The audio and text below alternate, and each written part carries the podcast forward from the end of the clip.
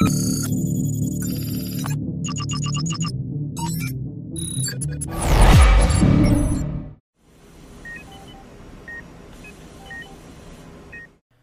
Esse podcast é uma iniciativa da comunidade Anestesia de Valor, desenvolvida para aproximar o mercado da anestesia preditiva, tecnológica e segura. Todo episódio, nosso host, o anestesista Giorgio Preto, recebe profissionais influentes do mercado da saúde para uma conversa desenrolada e com muita troca de conhecimento sobre a anestesia digital. Fique agora com um novo episódio do podcast Anestesia de Valor. Eu sou Jorge Preto, sou anestesiologista e CMO da Nestec. E hoje temos o prazer aqui de conversar com o Bruno Borges, que é o nosso head aqui do Data Science. Ele é engenheiro eletricista e com experiência em inteligência artificial, ciência de dados, MBA em Data Science e Analytics pela USP e fazendo mestrado de Machine Learning na, na UFSC com inteligência artificial com foco na saúde e o Vitor Morales, que é engenheiro biomédico, com experiência em engenharia clínica, cientista de dados e mestre em uh, engenharia biomédica, com ênfase em engenharia clínica. Os dois fazendo parte aqui do nosso time de ciência de dados aqui da Nestec. E hoje nós vamos falar de uma marca histórica. Qual o potencial de uma base de dados de 3 milhões de anestesia? A gente recentemente chegou a 3 milhões de registros de procedimentos anestésicos na nossa base de dados. Isso é uma marca histórica extremamente significativa e que nos coloca num patamar de pouquíssimas empresas que têm uh, a quantidade de dados que, uh, que a gente tem.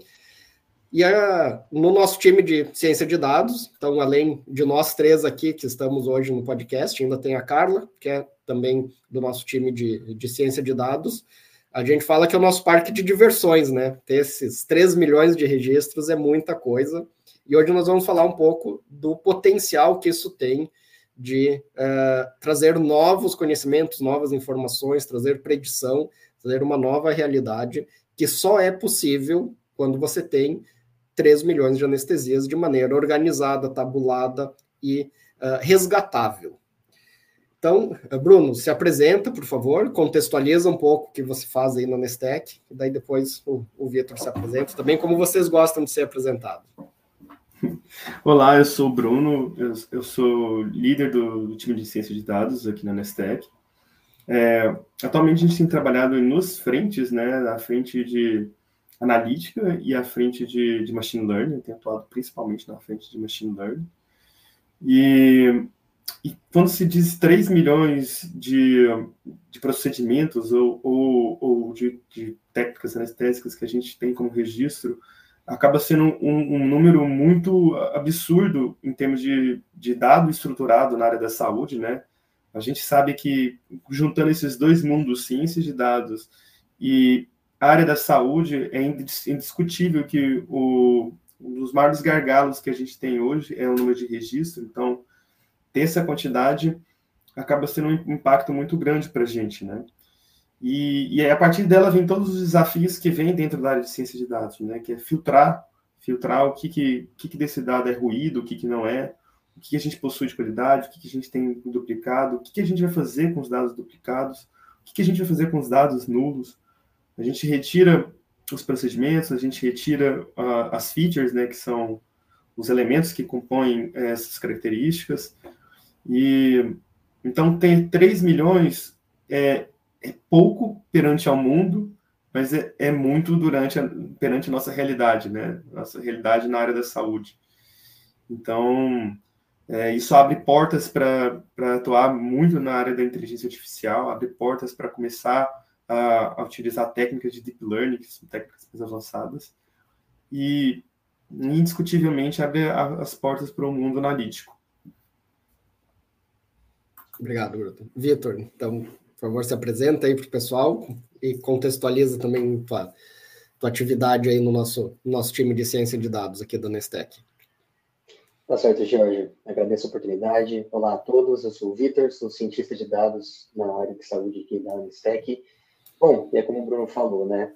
A gente hoje uh, chega aí à marca de 3 milhões de anestesias, então conseguimos hoje poder olhar para o nosso banco de dados e começar a tirar insights, tirar informações para poder ajudar aí a, a gente melhorar a qualidade na prestação de saúde, né? É, mas como o Bruno falou, esses dados, eles vêm às vezes muito ruidosos, né? A gente tem na plataforma ali a XREG a possibilidade, então, de facilitar o trabalho né, do profissional anestesista, mas cada profissional, cada instituição tem sua maneira né, de documentar. Então, nós precisamos olhar para esses dados e agrupá-los. Então, precisam ser feitas filtragens, precisam ser feitas identificações de padrões, passar mecanismos ali de machine learning para identificar uh, o que é e o que não é da mesma classe, porque quando a gente junta esses dados é que a gente começa a tirar informações. E quando a gente começa a tirar informação, a gente detém então o conhecimento e a partir daí então a gente consegue fazer a diferença no, na área hospitalar. Legal. Uh, eu, eu vejo muito uma, uma onda agora de inteligência artificial, acho que o chat GPT ele acabou dando uma acelerada nessa discussão, né?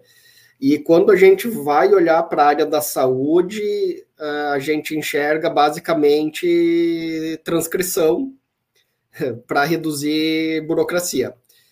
O que a gente vê de ação mesmo, de você trazendo um, um suporte, não estou nem dizendo inteligência mesmo artificial, mas um suporte à decisão, uma ampliação cognitiva, um auxílio para o profissional, a gente ainda está a uma distância muito grande da gente poder falar razoavelmente em aprendizado de máquina, machine learning, deep learning, quanto mais falar em inteligência artificial propriamente dita, com uma, uma máquina podendo, podendo tomar condutas de maneira uh, autônoma. Mas o que o pessoal às vezes não consegue uh, conectar é que uh, a inteligência artificial é o final. O primeiro passo é você ter dados tabulados e organizados de maneira resgatáveis. E, e, isso foi o que a gente fez na, na Nestec com a XREG. Se foi o passo um, transformar uh, a anestesia, que é a transformação digital da anestesia, para que a gente consiga começar a criar essa base de dados que no futuro vai nos levar para esse caminho. E agora a gente está no meio do caminho.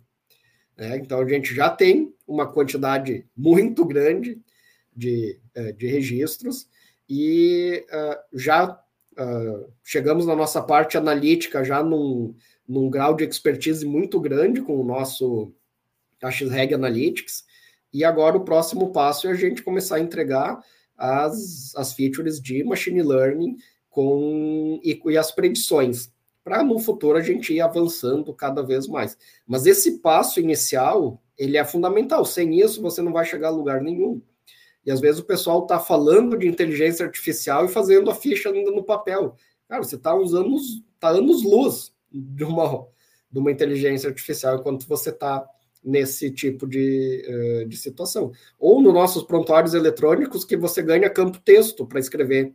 E você escreve de qualquer jeito, com erro de português, erro de grafia, com um monte de, de problemas de escrita, que você até consegue resolver, né, Bruno, com técnicas de, eh, de linguagem natural, de aprendizado de máquina com linguagem natural, mas você acaba, acaba tendo uma precisão menor.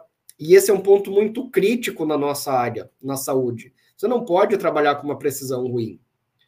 Supermercado pode trabalhar com uma, uma precisão ruim. Né? Trânsito pode trabalhar com precisão ruim, a gente não pode. É, então a gente está ficando cada vez mais desconectado dessa tendência do, do machine learning, da inteligência artificial, da nossa realidade, enquanto a gente está em prontuários que foram feitos há 20 anos atrás, cheio de campo texto para tudo que é coisa, e aí a gente conseguiu fazer essa, essa transformação uh, na, na Nestec. Uh, vocês dois tiveram uh, experiências em outras áreas com bases de dados de saúde, vocês sabem como é difícil ter uma boa base de dados organizada uh, na, uh, na saúde. Uh, Bruno, pode dar algum exemplo assim, de outras coisas que você tenha trabalhado, dando essa ideia de como é difícil a gente ter bases de, uhum. desse tamanho na, na, na, medicina em geral, na anestesiologia, então, é, é uma exceção à, à regra que a gente fez aqui na Nestec.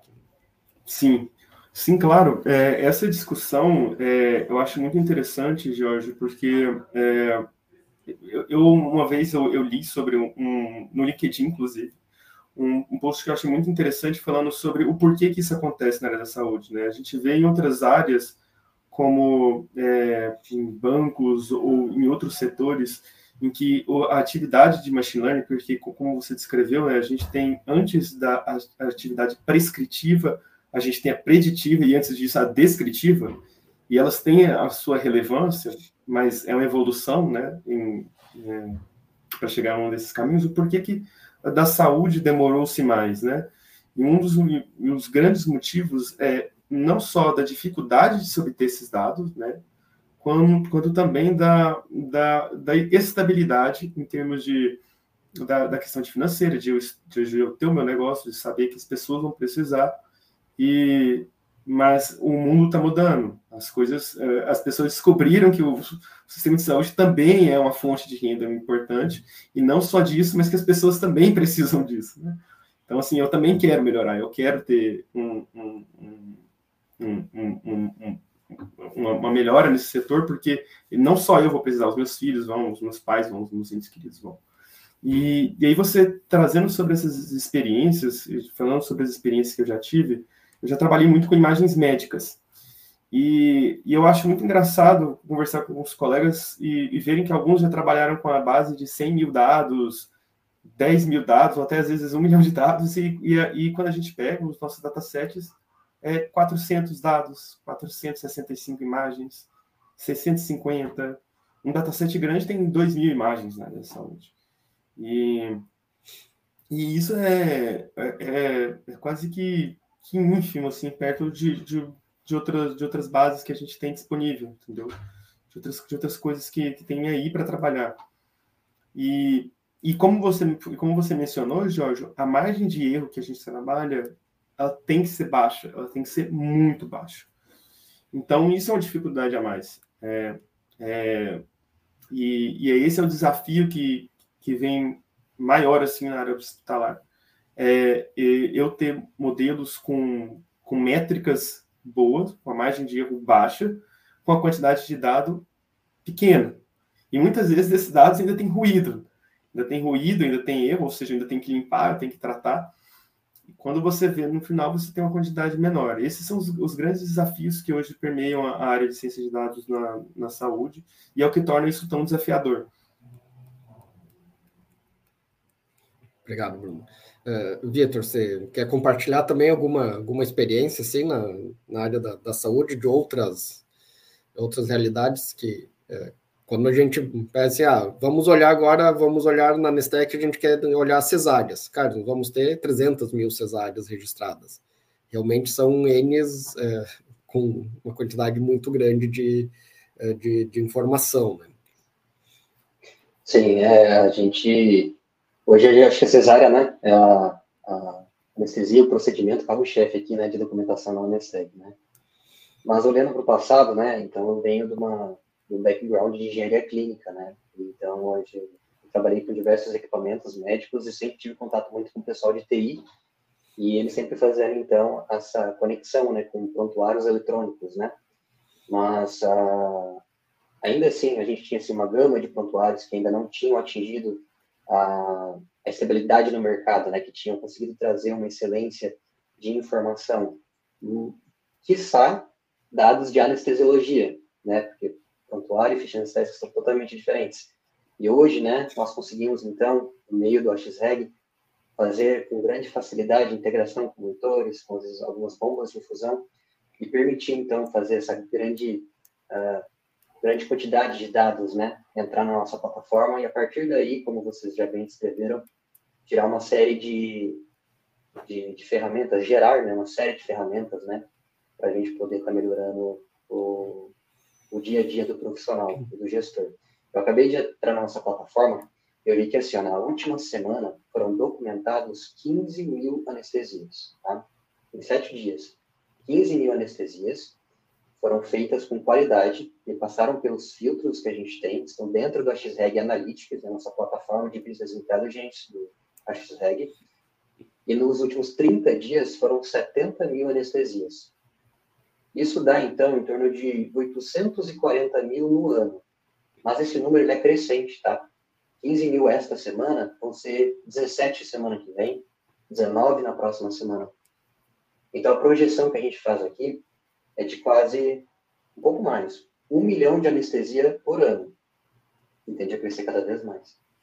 Então, esse, novamente, isso passando pelo filtro né, de qualidade, do mínimo de requisito que a gente precisa para que esse dado possa ser agregado junto com outros dados e gerar, então, as informações para o gestor, os profissionais. Então, a gente tem, de fato, assim, uma grande uh, máquina em mãos, né? Legal. É, é, interessante lá, né? Provavelmente daqui a menos de um ano a gente vai estar aqui falando dos 4 milhões de anestesias, né? E o que, que a gente aprendeu com essa base de dados de 4 milhões de anestesia. Lembrando que o prontuário anestésico, ele é o documento mais complexo dentro de um hospital. Isso não é uma opinião minha tendenciosa por eu ser anestesista, né?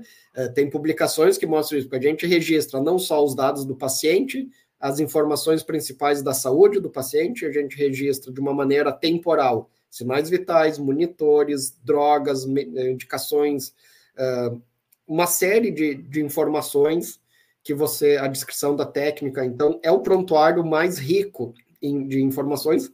Talvez por isso ele tenha sido o mais difícil de ser digitalizado, porque é comum a gente chegar num hospital que tudo é digital menos a ficha da anestesia.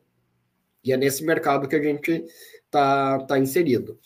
E, eu achei interessante, Bruno, você falou que são, né, complementando o que eu tinha comentado, são, são degraus, né? São é, passo a passo. A gente primeiro faz a transformação digital de uma maneira organizada, para depois você fazer uma descrição, para depois você chegar a fazer análises, para depois a gente fazer uh, predição. Uh, o nosso Analytics hoje ele já mostra esses agrupamentos, que é, um, é uma estatística uh, avançada, mas ainda dentro dos, dos padrões da estatística. A hora que a gente entra no, no machine learning, a gente começa a falar de, uh, de predição. Uh, você pode dar alguns exemplos aí para a gente do que, que a gente já conseguiu trabalhar aqui na Nestec e que não é possível de se trabalhar com uma base de dados pequena. Então, os modelos que a gente tem trabalhado, que a gente já uh, em breve vai disponibilizar para os nossos clientes. É, sim, sim claro. É, quando, quando a gente traz para analítica, a gente traz muito, como você falou, a gente traz uma, uma estatística e muitas vezes a gente traz uma estatística é, com univariada, né? E, e aí, quando a gente começa a trabalhar com muitas características, então se eu não vou olhar apenas para é, o tipo de asa do paciente, eu vou olhar para o asa, eu vou olhar a comorbidade, eu vou olhar as alergias, eu vou olhar os medicamentos dos procedimentos, o tempo que, que demorou para levar tal medicamento, o número de features, né, que são esses parâmetros que a gente começa a colocar para as nossas estatísticas, começa a crescer muito. E aí a gente vai com outras, uma estatística mais avançada, que é o machine learning, né? Ele tem gente até que tem muitos memes hoje na internet que brincam que é um fantasminha que você tira a capa dele lá, tá escrito machine learning, você tira ele, tá estatística.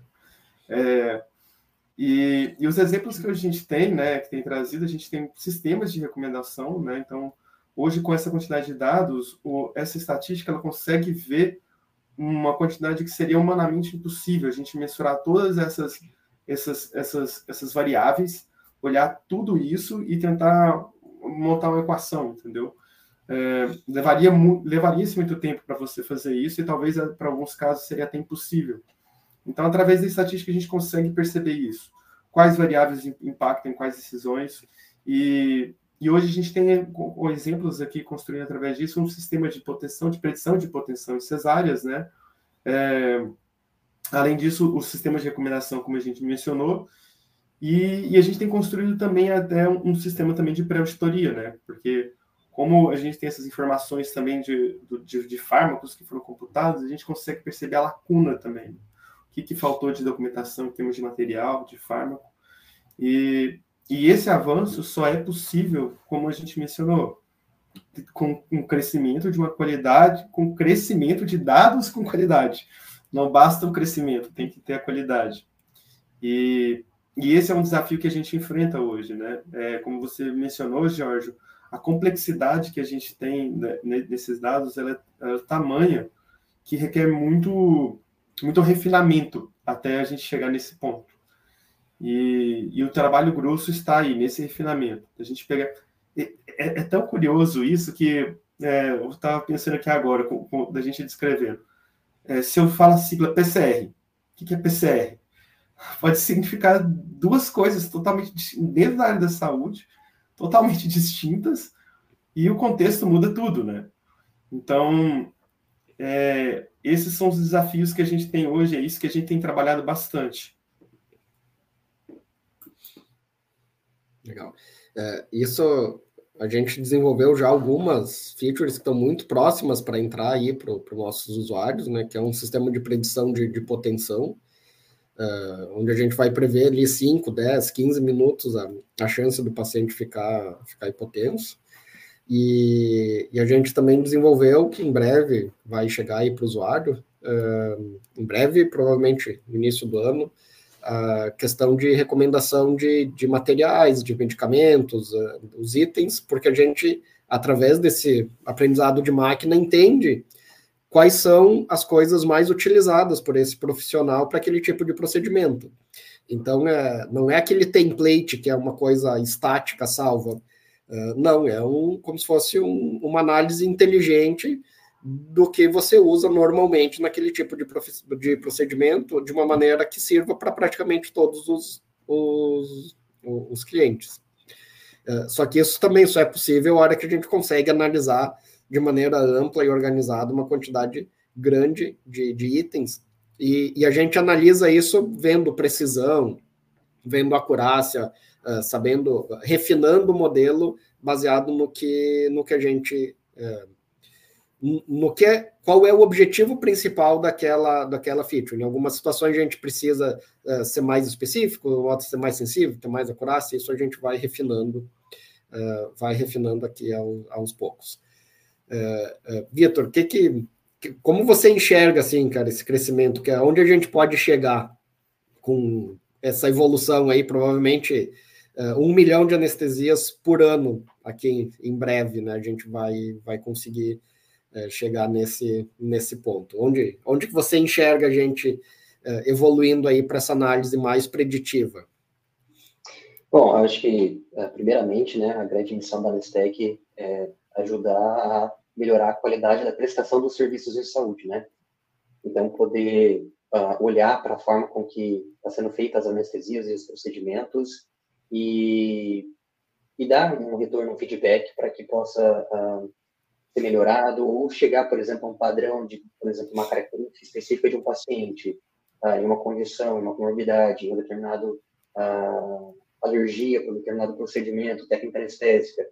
A gente pode começar a ver, por exemplo, esses padrões se repetindo, né, e ver também que quando é documentado junto a um determinado uh, fármaco, por exemplo, a gente tem uma evolução melhor do pós-operatório, em outros casos, uma, uma evolução não tão, tão, muito boa, e com isso, então, é até ajudando a, a, melhorar a medicina como um todo, né?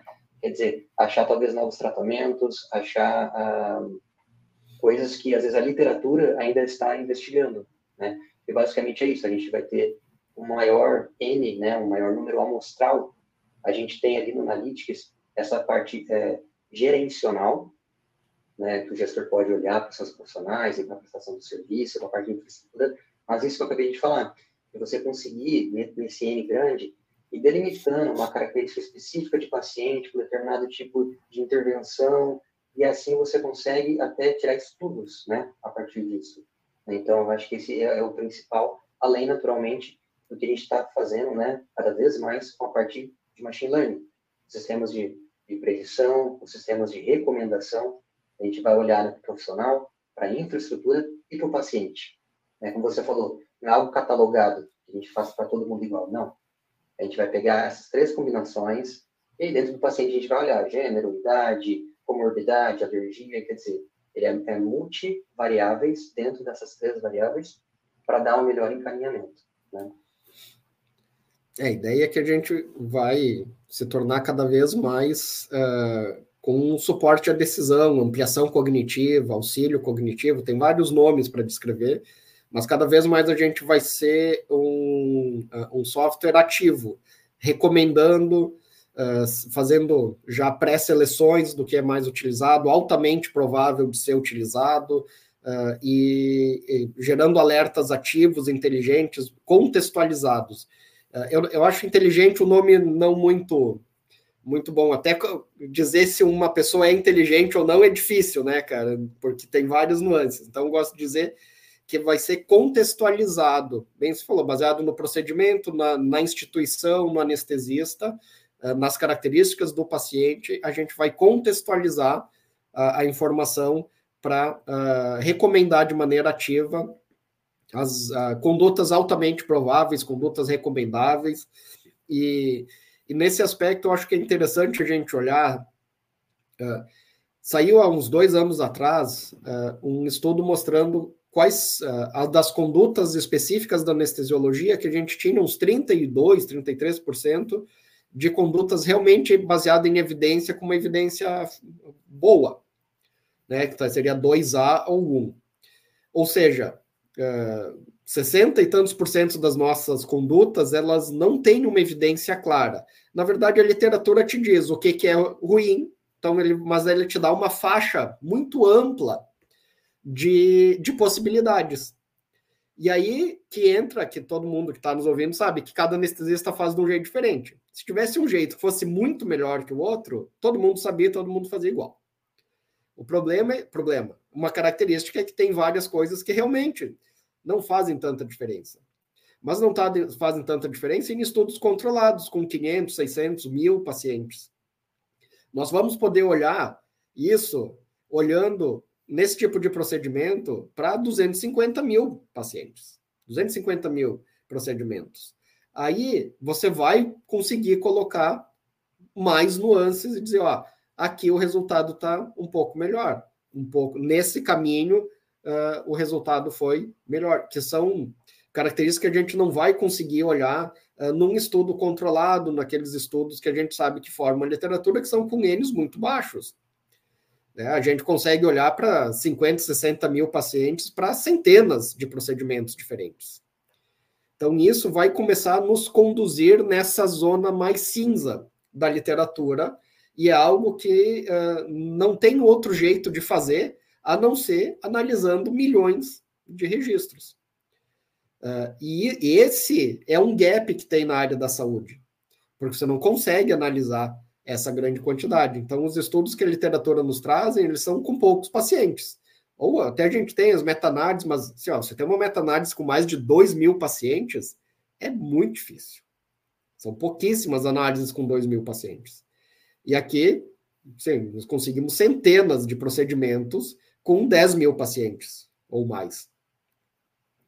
É, então, a gente começa a trazer uma nova visão para uma área uh, uma área mais cinza. Ou pelo menos a gente pode dizer, ó, realmente não faz diferença. Mas o custo operacional foi menor nesse caminho aqui. Então, se é para não ter diferença de resultado, a melhor custo-efetividade está nesse caminho. E a gente vai conseguir chegar nesse tipo de, eh, de avaliação, eh, que além da capacidade preditiva, que a gente já falou, é outra coisa que você não tem outro, outro meio de analisar uh, que não seja esse nesse contexto de uma quantidade gigantesca de dados uh, analisáveis. Uh, eu queria pedir agora para o Bruno falar um pouco sim, sobre um time de ciência de dados, porque esse tipo de situação de você ter uma base de dados muito grande não é uma pessoa, dificilmente duas pessoas vão conseguir trabalhar esse tipo de, de informação. E a gente vê com os nossos clientes que a maioria tem um setor de TI que é voltado para as necessidades do hospital.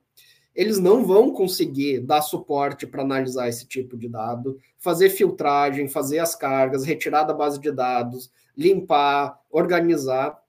Você precisa de um time para fazer isso.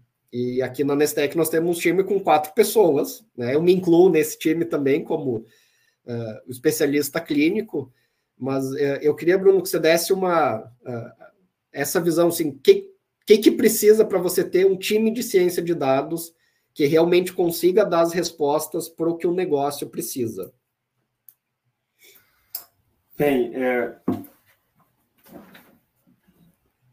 vocês me escutam bem? Sim. Tá, acho que deu uma, uma, uma travadinha aqui. É, eu acho que o, o, grande gargalo, o grande motivo está na, na, na, própria, na própria ciência de dados em si, né? Uma das maiores inimigas que a gente tem, a gente fala que é, é, é a dualidade entre variabilidade e viés, né? Então a gente sempre luta ali para ter o, o, menor viés possível, até por isso que a gente divide os nossos dados em, em, em treino, validação, em teste. E, e, a, e a, a, vantagem, a grande vantagem quando você tem uma pluralidade no time, você tem um time plural, esse viés vai se atenuando. A sua opinião vai cada vez mais se diluindo perante a verdade, né, que são os dados em si. E isso é importante não só no, no na forma como a gente está trabalhando nos dados em si, mas como a, as, as grandes diferentes visões podem resolver problemas. E, e às vezes até apontar problemas, né? É, como você mencionou, Jorge, muitos estudos as, é, em, em, outras áreas, eles às vezes eles são pontuais em, alguma, em algum ponto. Não só o N é baixo, mas a, a, a, as variáveis são poucas, né? Então, são casos em que eu estou olhando, é, por exemplo, sei lá, o, o, o gênero do, do, paciente, ou eu estou olhando a, idade, ou eu estou olhando a pressão, e, e, e, a gente trabalha com várias variáveis ao mesmo tempo. Então, é, não só esse N é maior, mas o número de variáveis também é. Quando, quando essas duas coisas se juntam, isso explode. E, e aí um time é muito importante, porque como a gente está trabalhando com estatística, é interessante alguém ver a experiência para ver se a gente não está olhando só para correlação, se tem causalidade. Então, é, só para dar um contexto, um exemplo, no sistema, no, no, no modelo para predição de hipotensão, uma das variáveis que a gente tinha identificado que estava impactando era o marital status, que, que era o caso se, se a paciente era casada ou não. E do ponto de vista de correlação, tudo bem, o, o modelo, a estatística enxergou isso. Mas é importante a gente ter colegas ali com experiências de, de, de dizer assim, não, mas espera, tem essa correlação tem um outro motivo. É, provavelmente a pessoa que está casada, ela está psicologicamente mais estável ali, a, e a pressão basal dela vai ser diferente e tal. Mas isso não quer dizer que se ela tiver com um pai, ou com um avô, ou com um amigo, ou com um irmão, ou com qualquer, qualquer pessoa do tipo, isso, isso vai trazer o mesmo conhecimento. Então, são conhecimentos desse com, com, com pessoas que têm experiência na área da saúde, como, como você, como o Vitor, que agregam para a gente, para dar luz a essa parte que é ciência. E a gente não ficar preso em coisas que são apenas correlações. Se fosse apenas matemática, eu digo que se fosse se ciência de dados fosse apenas matemática e correlação, é, se fosse matemática e, e, computação, a gente ficava preso na correlação. E a gente tem que ir além disso, né? É, é importante, é, a gente precisa ter quais as, as, habilidades que precisa ter num time. Precisa entender de estatística, obviamente, precisa entender de programação, precisa entender de técnicas e algoritmos, de machine learning, de parte mais avançada, mas você também precisa entender do contexto onde você está, e do negócio, o que que aquilo se propõe a, a responder. Dificilmente você vai conseguir alguém, uma ou até duas pessoas que consigam uh, juntar essa todo esse grupo de, de habilidades, né? Até por isso que a gente trabalha em quatro pessoas para a gente conseguir uh, olhar e, e, executar realmente todas essas todas essas essas análises. Que nem no, no sistema de predição de potensão, Uh, eu, eu, insisti que a gente olhasse de uma maneira global, mas também para cirurgias de pequeno porte, só de médio porte, de grande porte, para uh, conseguir olhar se isso se aplicava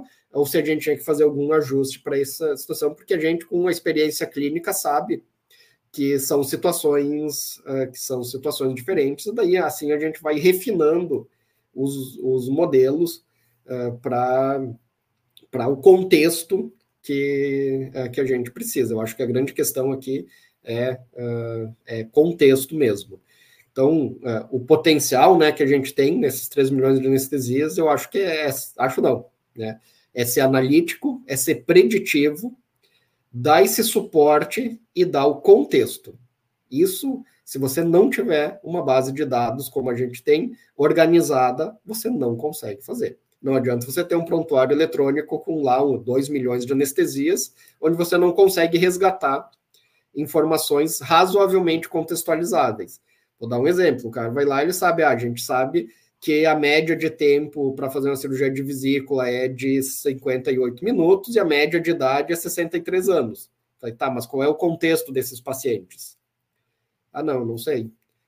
Aí é, é uma informação que, que acaba ficando, ficando pouco relevante para a tomada de decisão. Então é isso que a gente está uh, tá trazendo, uh, trazendo nesse, nesse potencial da base de dados. É ser analítico, é ser preditivo e conseguir fornecer contexto, sempre deixando o anestesista no meio do looping da informação. Ou seja, a gente vai analisar, ele registra, a gente analisa e a gente devolve com recomendação, com predição e com contexto. E ele toma, toma a, a decisão. É esse o, o, caminho que a gente está uh, tá seguindo. É. Uh, falando ainda sobre contexto, a gente tem que dar um, dar um spoiler aqui. A gente, em novembro, está lançando o nosso dash de benchmarking, que é algo que, com certeza, nossos ouvintes aqui não viram, porque a gente estudou muito, buscou muita referência, muita literatura, e a gente chegou numa grande questão que era como comparar os hospitais. Né? Como dizer que o hospital A é comparável com o hospital B com o hospital C. Uh, e não tem um padrão para isso. Então a gente usou técnicas de ciência de dados, de aprendizado de máquina, para entender quais eram as características que mais diferenciavam os hospitais, baseados nos nossos 3 milhões de anestesias. E a gente clusterizou, a gente agrupou esses hospitais em quatro grupos uh, diferentes. Uh, Bruno, pode explicar um pouco para a gente sobre essa atividade que a gente investiu um bom tempo nela agora recentemente, né? Sim. É, quando a gente percebeu que a gente tinha esse, esse problema, né? A, olha, a gente precisa comparar os hospitais, né? A gente precisa comparar é, é, essas instituições. O, o ponto principal é, seria como fazer isso a gente olha, a gente quer olhar de uma forma agnóstica, né? Não basta eu, eu dizer, ah, eu, eu acho que esse é parecido com esse, ou esse hospital grande, porque se eu tenho um contexto em que todos eles são grandes, isso se dilui, essa opinião se dilui, né? Então, a gente utilizou métodos estatísticos, né? É, não, métodos, não só métodos estatísticos, mas métodos com machine learning para fazer esse agrupamento. Então, a gente escolheu as variáveis que mais importavam, como com o porte, a, a quantidade do, do, de cirurgias com, com, com, com, porte cirúrgico e outras variáveis. Hum, acho que não convém a gente já dar tanto spoiler assim nesse momento, né? E, e aí a gente começa a agrupar do ponto de vista espacial. Então a gente começa a ver quais instituições estão mais próximas de quem.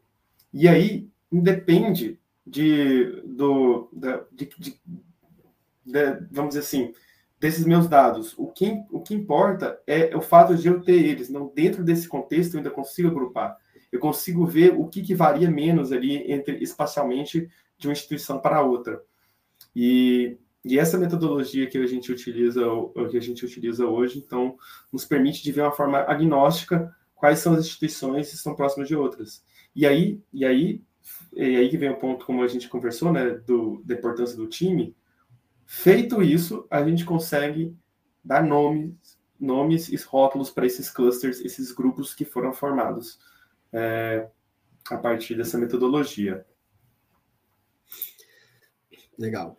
Uh, essa, uh, essa metodologia que a gente usou é para uh, para que a gente não possa escutar aquela frase célebre, porque no meu hospital as coisas são diferentes. Então, nós estamos usando uma metodologia. Então, a gente uh, olhou quais as variáveis que eram mais que mais diferenciavam uma instituição das outras através de análises estatísticas e depois as técnicas de machine learning para a gente agrupar isso, uh, para a gente poder dizer realmente eu estou te comparando com os seus semelhantes e estou excluindo da comparação as instituições que são muito diferentes de você. Esse é um ponto fundamental para que você possa falar em comparação de uma maneira uh, de uma maneira real. E a gente só pode falar isso porque a gente está olhando para 3 milhões de anestesias. Eu não vou conseguir dizer isso olhando 200 mil anestesias. Ah, essa instituição é diferente dessa aqui. Não. Mas com 3 milhões de anestesias, eu consigo dizer. Essa instituição é semelhante a essa e é diferente daquela outra, então nós não vamos te comparar com, com a diferente. Né? Uh, Vitor, Vitor é o nosso principal responsável pela execução desse dash de benchmarking. Uh, Explica um pouco aí para nossa audiência, Vitor, como que funciona a dinâmica desse, desse dashboard. Tá ótimo, Jorge. Há alguns meses atrás, nós lançamos o dashboard de multiempresa, né? Esse dashboard tinha como objetivo fazer um benchmark interno, né? Onde, é, às vezes, um grupo, né, conglomerados né, de hospitais, comparavam suas instituições, embora elas talvez tivessem dimensões diferentes, Ali eu poderia comparar né, a quantidade de procedimento, o tempo de procedimento, dentre tantas outras possibilidades dentro do meu grupo. Agora, nós estamos então aí para lançar, começo de novembro, o, o dashboard de benchmark externo, né? Como vocês já falaram, a gente vai pegar todas as instituições, clientes da Nestec que são elegíveis, já vou explicar, e após então fazer uma análise estatística e passar modelos de machine learning, a gente consegue fazer uma comparação de indicadores de uma forma justa. Né? Quer dizer, nós temos ali os dashboards principais do, do Analytics, que é o pré-anestésico, o transoperatório e o pós-anestésico. Dentro desse dashboard de benchmark, nós vamos pegar, então, uh, indicadores uh, especiais, indicadores uh, principais de cada um desses outros dashboards padrões e mostrar um comparativo da minha instituição, quer dizer, os meus números, com os números das instituições de realidades semelhantes às minhas, de acordo com o que o modelo fez a clusterização. E aí, a partir disso, eu consigo até fazer um ranqueamento, de forma que eu consigo ver dentro do meu cluster, quer dizer, dentro do meu conglomerado, do conjunto de, de instituições semelhantes a minhas, se eu estou para aquele indicador, por exemplo, quantidade de anestesias por mês, se eu estou em primeiro, segundo, último lugar. Quer dizer, uma comparação para que eu possa ver na minha posição de mercado, quer dizer, no nicho que eu atuo, se eu estou uh, atuando como um dos principais ou talvez eu preciso melhorar tal e tal área para estar uma concorrência um pouco melhor. Não só concorrência em termos de, de, de, de empresa, né, mas também na prestação de serviço. Os indicadores ali são indicadores uh, de opera operacionais, né, mas também da qualidade da prestação de serviço, né, na saúde. É, mas mais que isso, a gente vai fazer uma comparação da minha instituição, então, com o meu cluster, que elas são parecidas com a minha, mas também com o cluster mais próximo ao meu. Como que é isso? Como o Bruno explicou, a gente usa algumas variáveis, olhando em várias dimensões, e ela vai dizer, ah, ela vai mostrar o resultado né, dessa, desse plano cartesiano em várias dimensões, ah, ah, grupos de instituições. Quer dizer, esse grupo aqui, quer dizer, essas instituições são mais próximas entre si, esse outro é mais próximo entre si. Mas muitas vezes podem ter instituições que estão próximas aqui à minha. Então, embora eu esteja neste cluster, eu também estou próximo dessas aqui. Ou seja, são, é o cluster próximo ao meu. Eu vou poder, então, não só comparar esses diversos indicadores com o meu cluster, com as instituições semelhantes à minha, mas eu vou poder comparar também com o cluster próximo ao meu, quer dizer, aquelas instituições que são parecidas com a minha, que estão um passo ali próximo às minhas. Quer dizer, talvez se eu melhorar esse indicador, talvez se eu, ao mudar um pouco do setor, se eu começar a atender um outro tipo é, de atendimento, enfim, outro tipo de procedimento, eu posso também evoluir para esse outro cluster. E, por fim, eu posso ainda ser comparado com todas as instituições clientes da Nestec. Então, é, é, é uma comparação global para eu ver até qual que é a minha posição, quais são os meus números em cada um dos indicadores. Nós, no momento, estamos com 20 indicadores, estamos pensando em evoluir um pouco mais antes do lançamento, para ver a posição até global que eu estou. E como eu falei no início, ah, para isso é necessário passar pelo critério de elegibilidade. O que seria isso?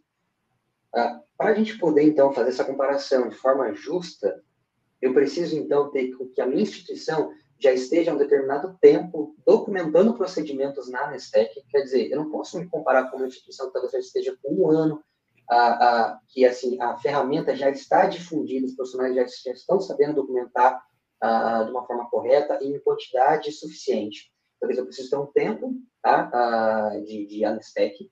Eu preciso também ter uma produção mensal mínima para poder ser uma comparação justa. Eu preciso também ter uma, uma qualidade mínima dos dados. Então, tempo, quantidade e qualidade. Passando por esses três critérios, eu então entro em um dos quatro possíveis clusters. Então, todas as instituições dentro desse critério são divididas em quatro possíveis clusters.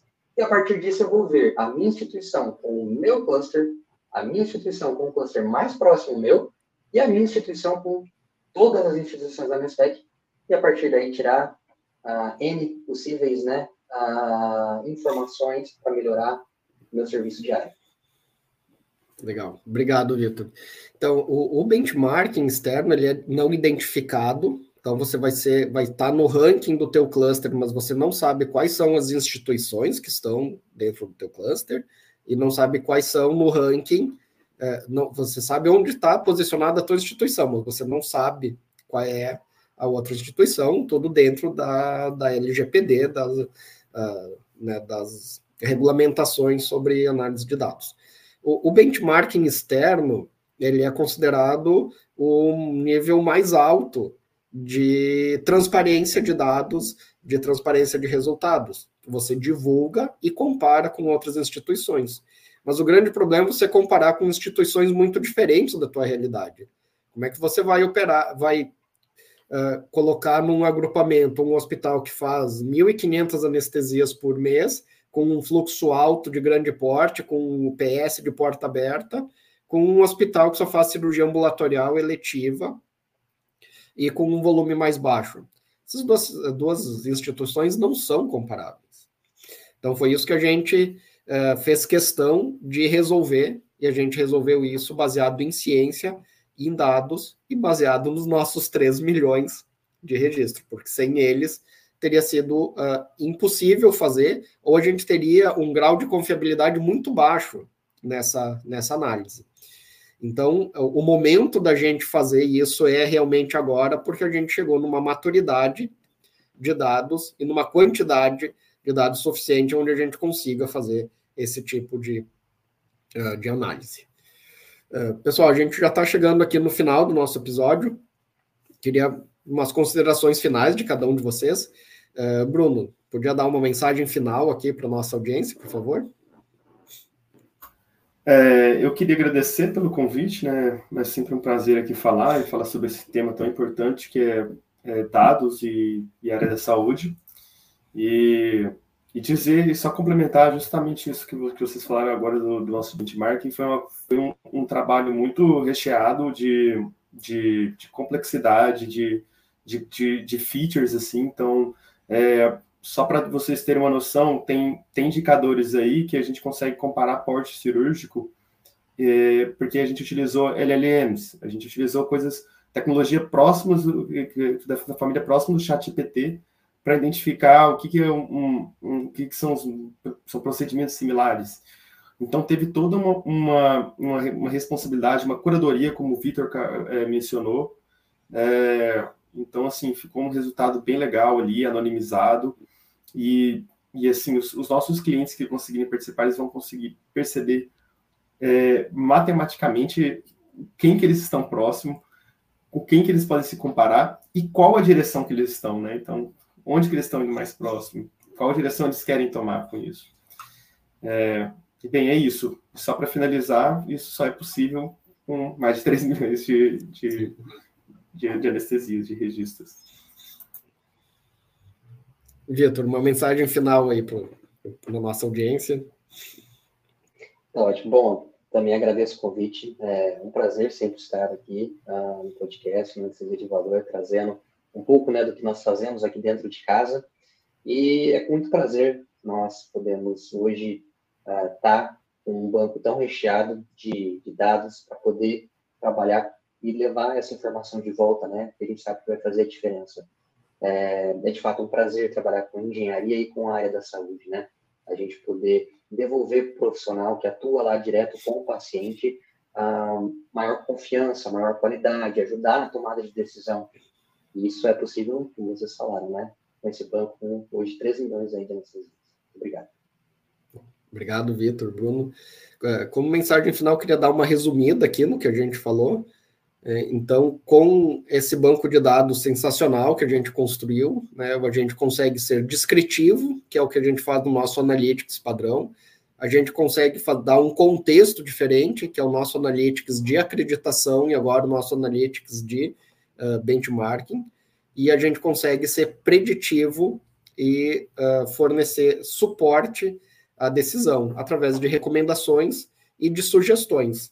Então, cada vez mais o AXREG ele vai ser ativo, então trazendo ah, de maneira uh, proativa informações relevantes para o contexto específico daquele paciente, para aquela situação. Isso vai ser uh, uma inovação gigantesca que só é possível depois da gente já ter uh, trabalhado toda essa, essa grande base de dados. E, e também a gente vai municiar os nossos colegas com é, com essas informações contextualizadas, analíticas da sua realidade, não só da sua realidade, do seu contexto de qualidade, que é o nosso dashboard de acreditação, como do seu contexto comparativo com as outras, uh, com as outras instituições.